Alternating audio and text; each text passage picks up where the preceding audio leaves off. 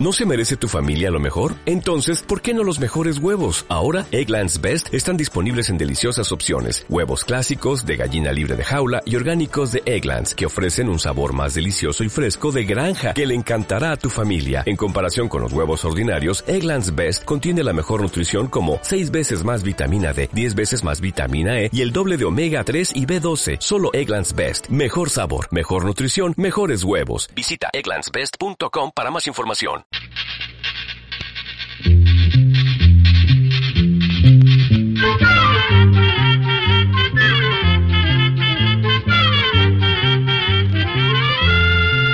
Llegó pa' todo, llegó la escuela, llegó la escuela, llegó por radio.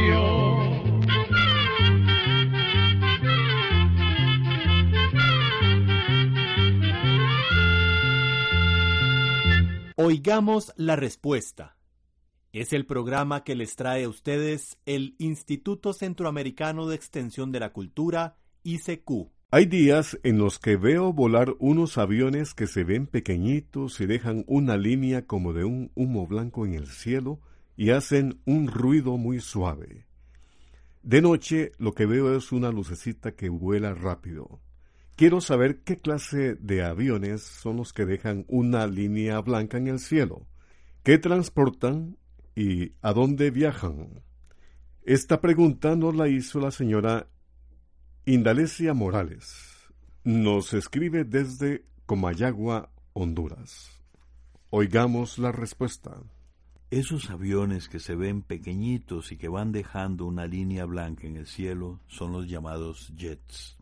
Estos aviones tienen motores que botan gases en gran cantidad y a gran velocidad, lo que los ayuda a impulsarse mejor. Como los jets vuelan a grandes alturas, por eso se ven tan pequeños.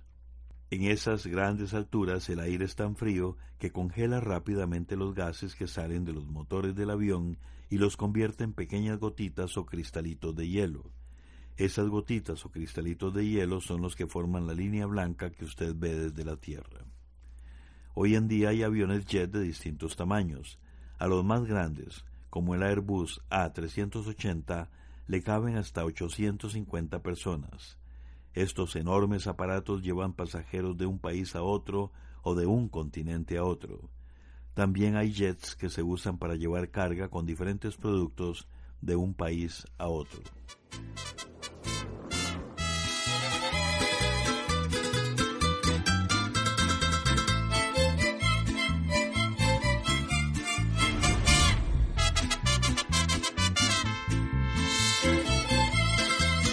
Vives diciendo que tú me supiste amar, que en este tiempo tú nunca me traicionaste. Eres tan falsa que hasta risa me da. Siempre me doy cuenta de todo lo que haces. Vives de rumba con tus amigas y amigos. Y cuando tomas casi siempre te enloqueces. Y tus amigos de confianza me comentan que ni te acuerdas ya ni con quién amaneces. Y es por eso que me la paso en la rumba, con mis amigas bailando y pasando bueno. No creas que voy a llorar por lo que has hecho, menos por alguien que no aprecia un hombre bueno. Sigue tu vida entre la farra y el licor. No creas que yo voy a morirme por eso. Muchas mujeres también buscan de mi amor. Te dejo libre, todo bien, lárgate lejos.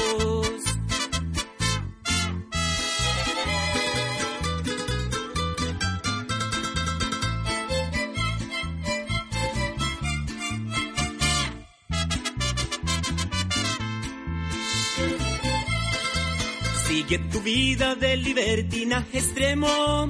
Haz con tu cuerpo lo que tú quieras hacer. Que por mi parte yo me siento muy contento. Porque estoy libre para buscarme otra mujer. Vives de rumba con tus amigas y amigos. Y cuando tomas casi siempre te enloqueces. Y tus amigos de confianza me comentan que ni te acuerdas ya ni con quién amaneces. Y es por eso que me la paso en la rumba, con mis amigas bailando y pasando bueno. No creas que voy a llorar por lo que has hecho, menos por alguien que no aprecia a un hombre bueno. Sigue tu vida entre la parra y el licor. No creas que yo voy a morirme por eso. Muchas mujeres también buscan de mi amor. Te dejo libre, todo bien, lárgate lejos.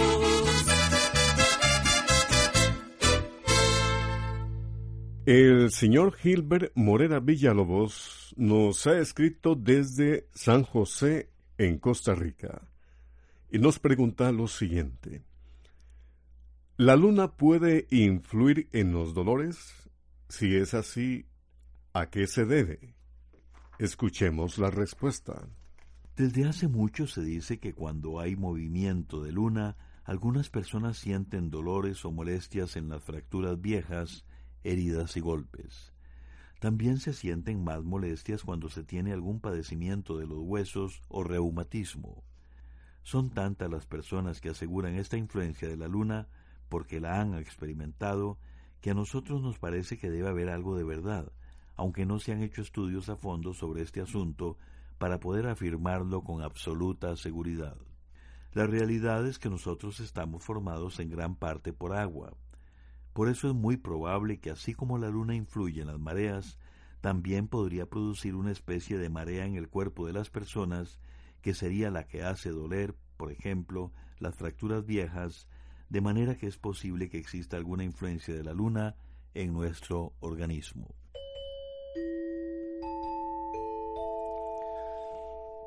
Un estimado oyente nos escribe desde Honduras. Nos hace la siguiente consulta.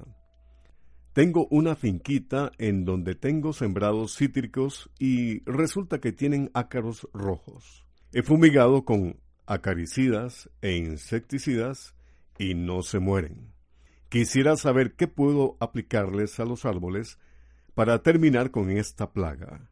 Escuchemos la respuesta. Los ácaros son unos animalitos diminutos de la familia de las arañas. Son tan pequeños que cuesta verlos así a simple vista. Los ácaros rojos atacan gran cantidad de plantas y dañan las partes tiernas de las hojas, las flores y los frutos. Esos daños se ven como raspaduras y deformaciones en la planta. El problema es que si esta plaga no se combate a tiempo, detiene el crecimiento de la planta y reduce la cosecha. Generalmente la plaga de ácaros rojos se trata con productos químicos pero también hay otras formas menos contaminantes de combatir estos animalitos. Por ejemplo, se pueden rociar los árboles con agua a presión. Esto sirve porque los ácaros se reproducen más en clima seco, como en el verano, y rociándolos con agua a presión dejarán de reproducirse.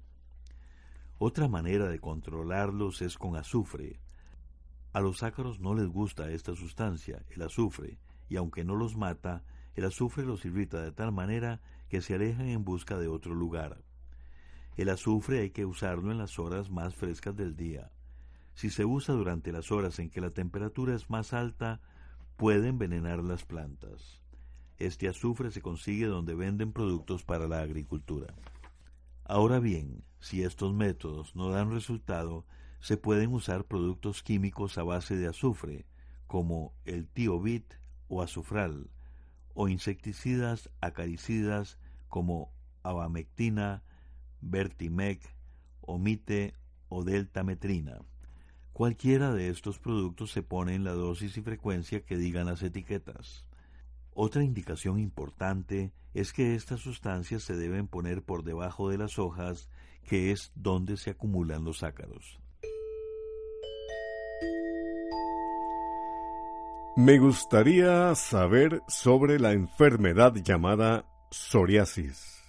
Mucha gente no sabe de qué se trata y hasta los doctores dan poca información. Esta pregunta nos la hizo una estimable oyente que nos escribe desde El Salvador. Escuchemos la respuesta. La psoriasis es una inflamación de la piel que forma manchas rojas y escamosas, sobre todo en los codos, las rodillas, el cuero cabelludo y el pecho de la persona. No se sabe cómo se origina la psoriasis, aunque parece ser una enfermedad hereditaria. Los tratamientos que existen hasta el día de hoy sirven para controlar los síntomas y evitar las infecciones, pero no la eliminan del todo. La psoriasis no es contagiosa ni mortal, pero sí es muy molesta para quien la padece. Se cree que la psoriasis es causada por una alteración del sistema inmunitario que es el conjunto de defensas naturales del organismo. Esta alteración hace que las defensas del cuerpo más bien ataquen a células del propio cuerpo. Y en el caso de la psoriasis, las células de la piel quedan más sensibles y por lo tanto expuestas a lesiones o a que virus y bacterias las dañen. Pero también se ha visto que la psoriasis aumenta con el estrés. Por eso es muy importante que la persona que la padece trate de tranquilizarse y de ocuparse en su tiempo libre con actividades que la distraigan, que la entretengan. Como le decimos, este padecimiento no tiene una cura definitiva, pero sí es posible mantener controlados sus síntomas. Como hay distintas variedades de esta enfermedad, el tratamiento varía. A algunas personas les resulta bien el diclofenaco, a otras la dexametasona, que ayudan a controlar las inflamaciones, y a otras personas les ha dado muy buen resultado una pomada que se llama Neobol. Pero antes de usar estos medicamentos que le hemos mencionado, es necesario consultar con un médico. Este puede ser un dermatólogo o un médico internista. Aunque sabemos lo difícil que resulta vivir con esta condición, no hay que perder la paciencia. A veces no siempre es sencillo encontrar el remedio adecuado y hay que hacer varios intentos y buscar distintas opiniones de especialistas. Por otra parte, es importante contar con el apoyo de personas que escuchen y comprendan a quienes padecen de esta clase de enfermedades. Esto puede lograrse con la ayuda de un psicólogo, de un consejero espiritual o bien con el apoyo de algún grupo de pacientes con la misma enfermedad.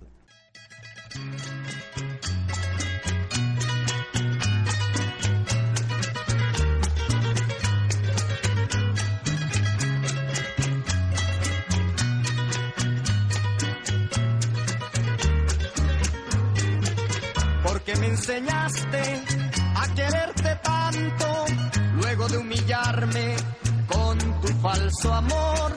Qué bonitas fueron las palabras tuyas que me conmovieron sin saber de ti. Qué bonitas fueron las palabras tuyas que me conmovieron sin saber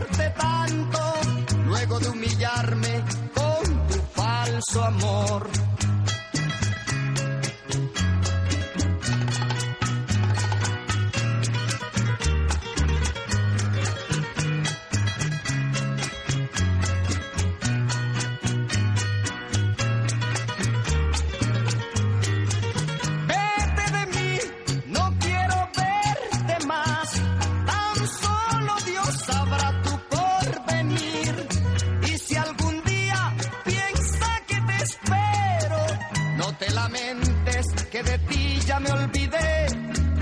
Vete de mí, no quiero verte más. Tan solo Dios sabrá tu porvenir. Y si algún día piensa que te espero, no te lamentes que de ti ya me olvidé. Porque me enseñaste a quererte tanto, luego de humillarme con tu falso amor.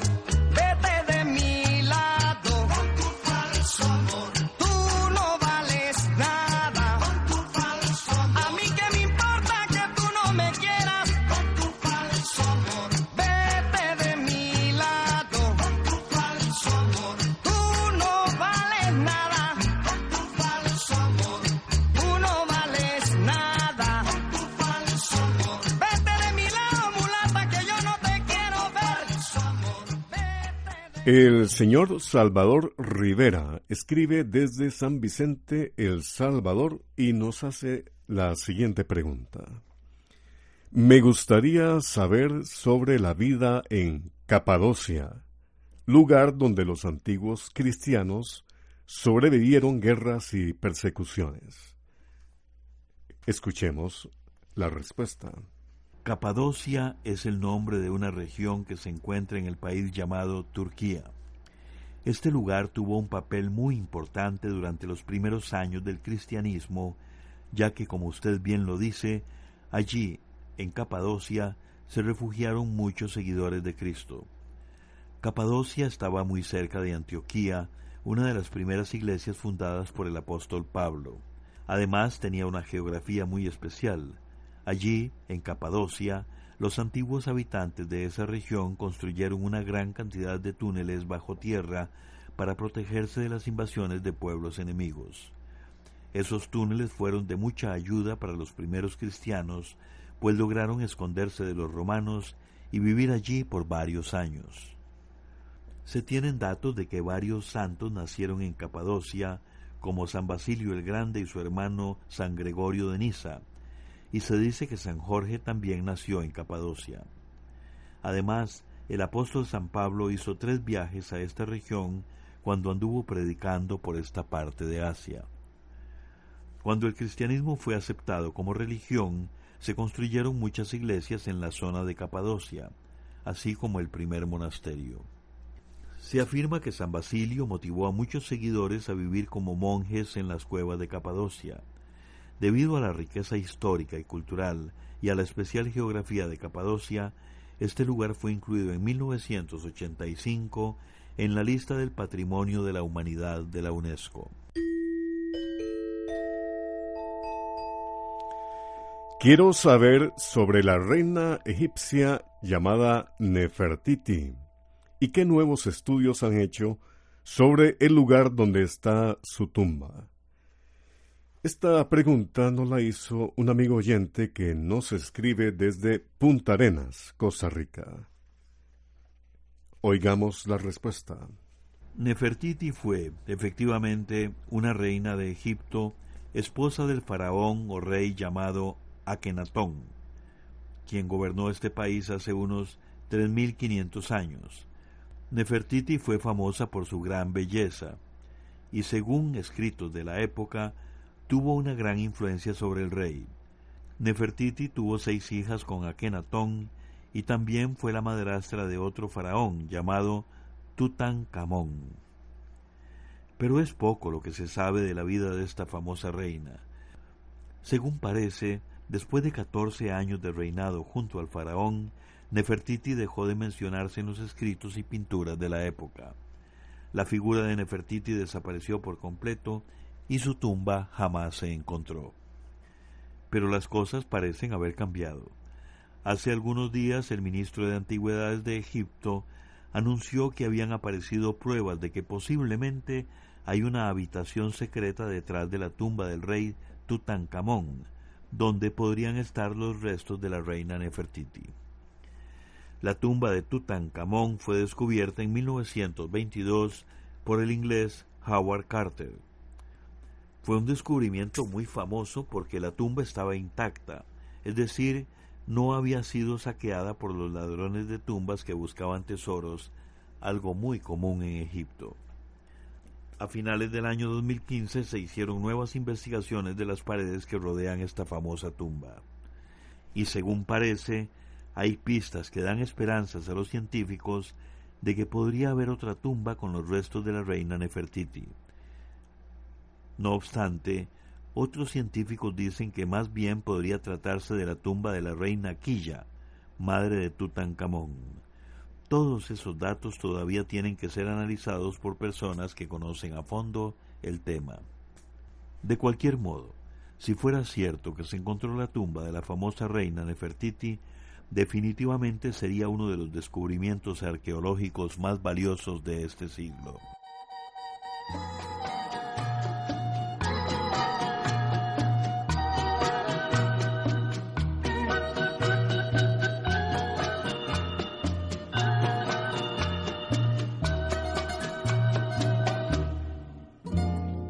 Madre, en la puerta hay un hombre, pide un pedazo de pan.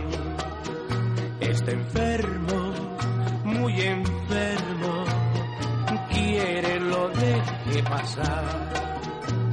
Me dice que él es mi padre y un beso me quiere dar. Madre, ¿por qué me dijiste?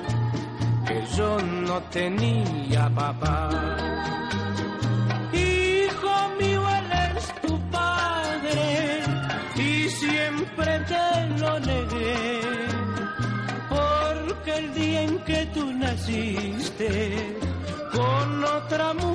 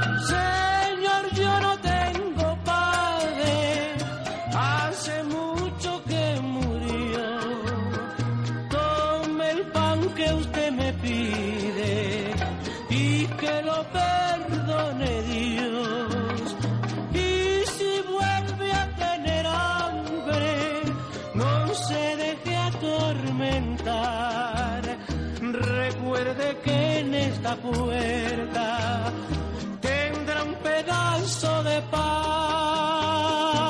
¿Para qué sirven los llamados preescolares? Veo que hay algunos de hasta tres niveles. ¿No era mejor el sistema que había cuando yo era niño en Nicaragua, en la que una maestra jubilada daba clases privadas de lectura a los niños para que fueran preparados para poder entrar a primer grado? Esta pregunta no la hizo un amigo oyente que nos escribe desde Managua, Nicaragua. Escuchemos la respuesta. En realidad, sobre este asunto de la educación de los niños antes de entrar a primer grado, hay distintas opiniones. Por una parte, hay profesionales en educación y psicología quienes creen que entre más temprano empiecen los niños y niñas su aprendizaje escolar, más independientes serán y mejor preparados estarán para enfrentar un mundo con tanta competencia. Pero hay otros profesionales que piensan que la educación escolar de un niño debe empezar hasta los cinco o seis años de edad. Comenzar a enseñarles en las escuelas antes de esta edad puede producirle, según especialistas, preocupaciones y presiones innecesarias al niño. Para estas personas, los primeros años de vida de un niño deben dedicarse a jugar y a estar más tiempo con su familia y aprender sus costumbres. Aún así, los preescolares o kinder pueden ser una alternativa para padres que por sus ocupaciones no tienen el tiempo suficiente para dedicarlo a sus hijos pequeños. Estos centros educativos también pueden ser muy útiles, por ejemplo, cuando un niño es muy tímido o egoísta y tiene problemas para relacionarse con otros pequeños de su edad. En lo que sí parecen estar de acuerdo todos los especialistas es en la conveniencia de estimular a los niños a aprender cosas sin presionarlos. Y también han visto la importancia de que, en lo posible, padres y madres ayuden en este aprendizaje. Así se logrará que los pequeños desarrollen las habilidades necesarias para crecer fuertes e independientes y bien preparados para enfrentar el futuro. Programa B, Control 8. Así llegamos a un programa más de Oigamos la Respuesta. Pero le esperamos mañana, si Dios quiere, aquí por esta su emisora y a la misma hora.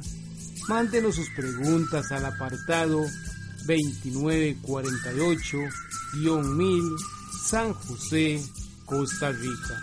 También nos puede llamar a los teléfonos 22 25 52 38 o 22 25 53 38 o mándenos un fax al 22 25 22 27.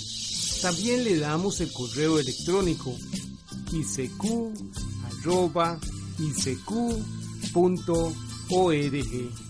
Celo de letreo i c e icecu.org. Para nosotros sus preguntas son muy importantes y estamos para servirle. También puede dirigir su pregunta a esta emisora que ellos amablemente nos darán llegar. Muy importante, dele su nombre completo, dirección bien exacta ah, y el lugar donde escuche el programa. Recuerde que comprender lo comprensible es un derecho humano. Que Dios le bendiga.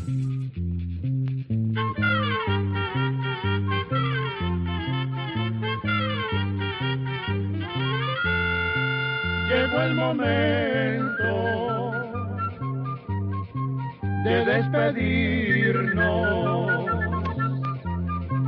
Se va a la escuela, se va cantando